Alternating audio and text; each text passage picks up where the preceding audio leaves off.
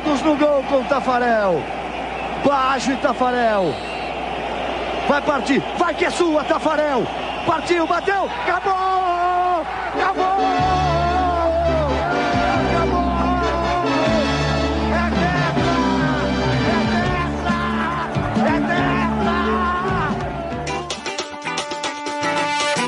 Oi, gente, tudo bem? Bem-vindos ao podcast É do Brasil! Eu me chamo Raquel e eu vou ajudar você a aprender o português falado no Brasil. Comigo você vai aprender expressões, vocabulário e um pouco mais sobre as curiosidades e fatos que acontecem no Brasil. Enfim, tudo para te ajudar a melhorar o seu português. Pronto? Vamos nessa! Oi, pessoal, tudo bem? Bem-vindos ao podcast É do Brasil. Esse que já é o quarto episódio do nosso podcast para você que está tentando aprender português de forma divertida e informativa. É, se você quer ter acesso ao conteúdo bônus desse podcast, basta acessar www.podcastedobrasil.com. Isso é P-O-D C-A-S T-E-D-O-B-R-A-S-I-L.com. E sil.com até aqui nós já cobrimos várias expressões aí comuns no português falado no Brasil. Eu espero que esteja sendo útil para você que está tentando aprender português. E hoje nós temos mais fatos sobre o Brasil e você ouviu aí no início do nosso episódio um trecho da narração da final da Copa do Mundo de 1994. Esse é um dos momentos mais marcantes da história do futebol brasileiro e o futebol é o tema do nosso fato sobre o Brasil de hoje. Você sabia que o Brasil é considerado o país do futebol? Bom, se você vive no Brasil, eu tenho certeza que você já ouviu essa expressão, mas de onde será que vem essa fama? É isso que nós vamos conversar hoje nesse episódio. Mas antes de tudo, nós vamos aprender mais uma expressão muito usada no português. E a expressão de hoje é dar bola. Nesse caso, dar bola para alguém ou algo. Você já deu bola para alguém? Eu tenho certeza que sim. Mas vamos ver o que cada palavra dessa expressão significa, então você vai saber do que, que eu estou falando. O verbo dar significa fornecer, certo? Tornar disponível para outras pessoas, prover. Por exemplo, eu dou aulas de português agora. Eu dou a bola para a criança. Enfim, acho que vocês entenderam. E o substantivo bola dá nome ao corpo esférico, ou seja, arredondado, que pode ser atirado, arremessado, enfim, como uma bola de futebol, por exemplo, bola de basquete, bolinha de gude, entre outras. E a expressão dar bola, não esqueça nesse caso, isso pode ser dar bola para alguém ou algo, significa insinuar-se romanticamente para alguém, ou seja, dar em cima de alguém, fazer com que aquela pessoa saiba das suas intenções e dos seus sentimentos em relação a ela. Quando você dá a bola para algo, como por exemplo um assunto ou uma conversa, ou até mesmo um objeto, isso quer dizer dar atenção, ligar, como a gente diz geralmente no português mais informal. Por exemplo, se eu disser eu não dou muita bola para política, isso significa que política não é um dos meus assuntos preferidos e eu geralmente não falo muito sobre isso. E agora eu vou te dar três exemplos para que você aprenda como usar essa expressão. Vamos lá, exemplo número um. Para aqueles que não sabem, eu estou grávida, isso mesmo, estou com 22 semanas de gestação hoje. E esse é o momento que você escuta muitos conselhos, né? Alguns até não solicitados. Mas as pessoas se sentem muito na obrigação até de acabar te contando muitas histórias, elas querem te contar como foi essa experiência para elas.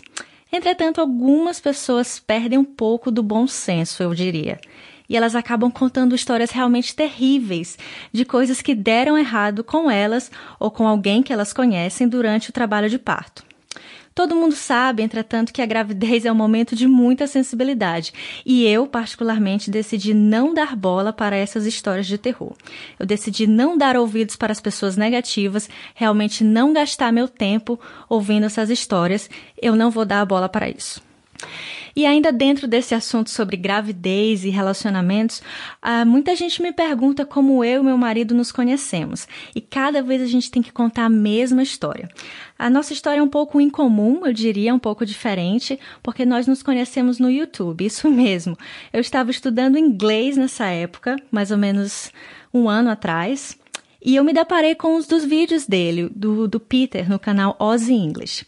Então eu resolvi deixar um comentário no vídeo falando como eu achava que o trabalho dele era legal, como eu admirava o fato de que ele ajuda muitas pessoas. É claro que todas as vezes que alguém pergunta como a gente se conheceu, ele solta. Ela estava me dando bola no YouTube. Ou seja, o que ele quer dizer é que eu estava dando mole, paquerando, dando em cima dele, tentando fazer com que ele me notasse. Isso não é realmente verdade, mas eu acho que dá para você entender a aplicação da frase dar bola nesse contexto. E o nosso último exemplo, imagine que você tem uma apresentação de trabalho na faculdade, certo? Falar em público não é fácil para ninguém. Pois bem, você estava bem nervoso e acabou se atrapalhando um pouco durante a sua apresentação. Talvez até cometendo alguns erros aqui e ali, mas nada que realmente tirasse o mérito do seu trabalho.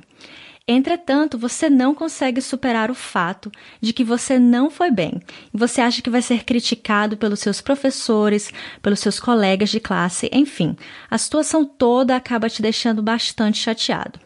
Mas aí aquele amigo aparece e lhe diz: Amigo, realmente não dê bola para isso. Foi apenas uma apresentação. Não perca o seu tempo pensando nas coisas que você fez de errado. Foque apenas nas coisas positivas. Não dê bola para a tristeza, Deixa isso para lá, parte para outra, supera essa. E antes de fazermos o nosso exercício de repetição, eu tenho uma piada para contar para vocês. Preparados? Pois bem, qual é o rei dos queijos? Mais uma vez, qual é o rei dos queijos? Quem vive no Brasil vai achar essa bem fácil. E a resposta é: o rei dos queijos é o rei queijão. Eu acho que as piores piadas são aquelas que você realmente tem que explicar onde é que tá a graça. Bom, a graça dessa piada é que no Brasil a gente tem um certo tipo de queijo que é, que é chamado re, requeijão. Não requeijão, mas requeijão. Então a piada vem daí da, dessa brincadeira com as palavras rei e requeijão. Se você ainda não experimentou requeijão, experimente, é muito bom e eu morro de saudade. E agora sim vamos começar o nosso exercício de repetição. E a intenção é que mais uma vez é que você repita comigo todas as frases que eu disser, tentando copiar a minha pronúncia. Vamos nessa. Dar. Dar bola. Dar bola. Dar bola. Dar bola dar bola. Eu dou bola. Você dá bola. Ele dá bola. Ela dá bola. Nós damos bola. Vocês dão bola. Eles dão bola. Elas dão bola. Bom trabalho mais uma vez, pessoal. Você que repetiu comigo essas palavras, eu tenho certeza que isso vai te ajudar a melhorar a sua pronúncia. Tente praticar as palavras contidas nessa expressão e com certeza o seu português vai atingir um nível muito melhor. E se você conhece um pouquinho sobre o Brasil, você já deve saber que o futebol é parte fundamental da identidade do país. Você provavelmente já escutou a frase: o Brasil é o país do futebol. Bom, mas da onde vem essa fama? Essa é uma história de verdadeiro espírito esportivo e ideais de aventura, libertação e, claro, de muito sucesso. Nós começamos no final do século XIX, quando o Brasil abriu aí as fronteiras para cerca de 3 mil famílias britânicas que chegaram para trabalhar no projeto da construção ferroviária na cidade de São Paulo. Bom, naquela época, nós estávamos começando o desenvolvimento industrial no país, mas a população ainda sofria com a triste e dura história de exploração e escravidão.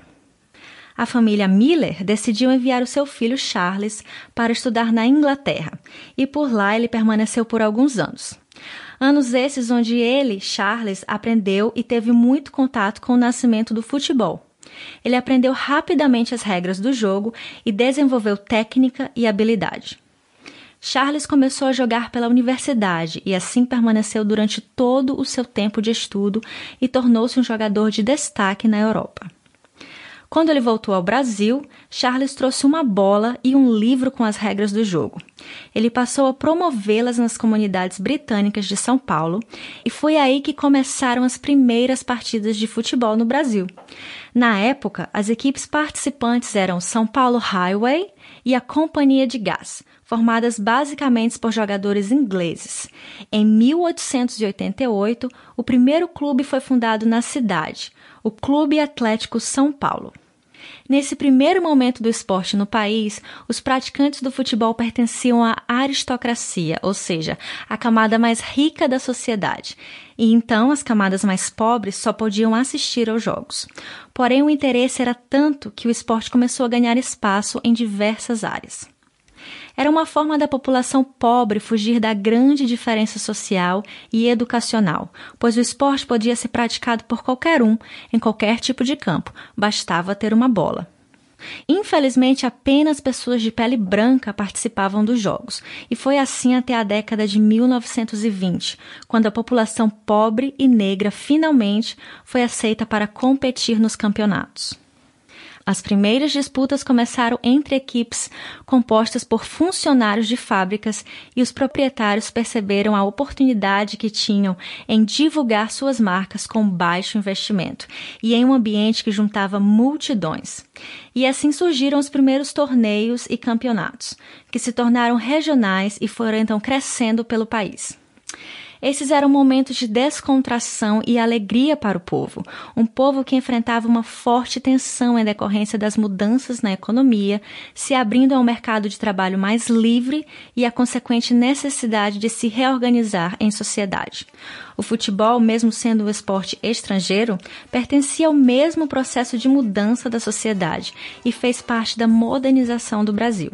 Foi realmente adotado de coração por todo o povo brasileiro.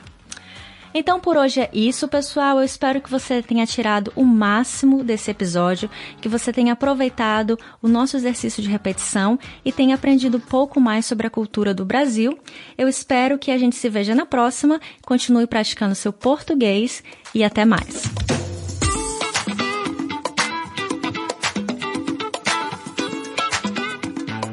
Muito obrigada por acompanhar o episódio de hoje e não esqueça, se você quer aprender português mais rápido, acesse o site www.podcastedobrasil.com, onde você vai ter acesso a todo o conteúdo do nosso podcast em forma de transcrições e MP3.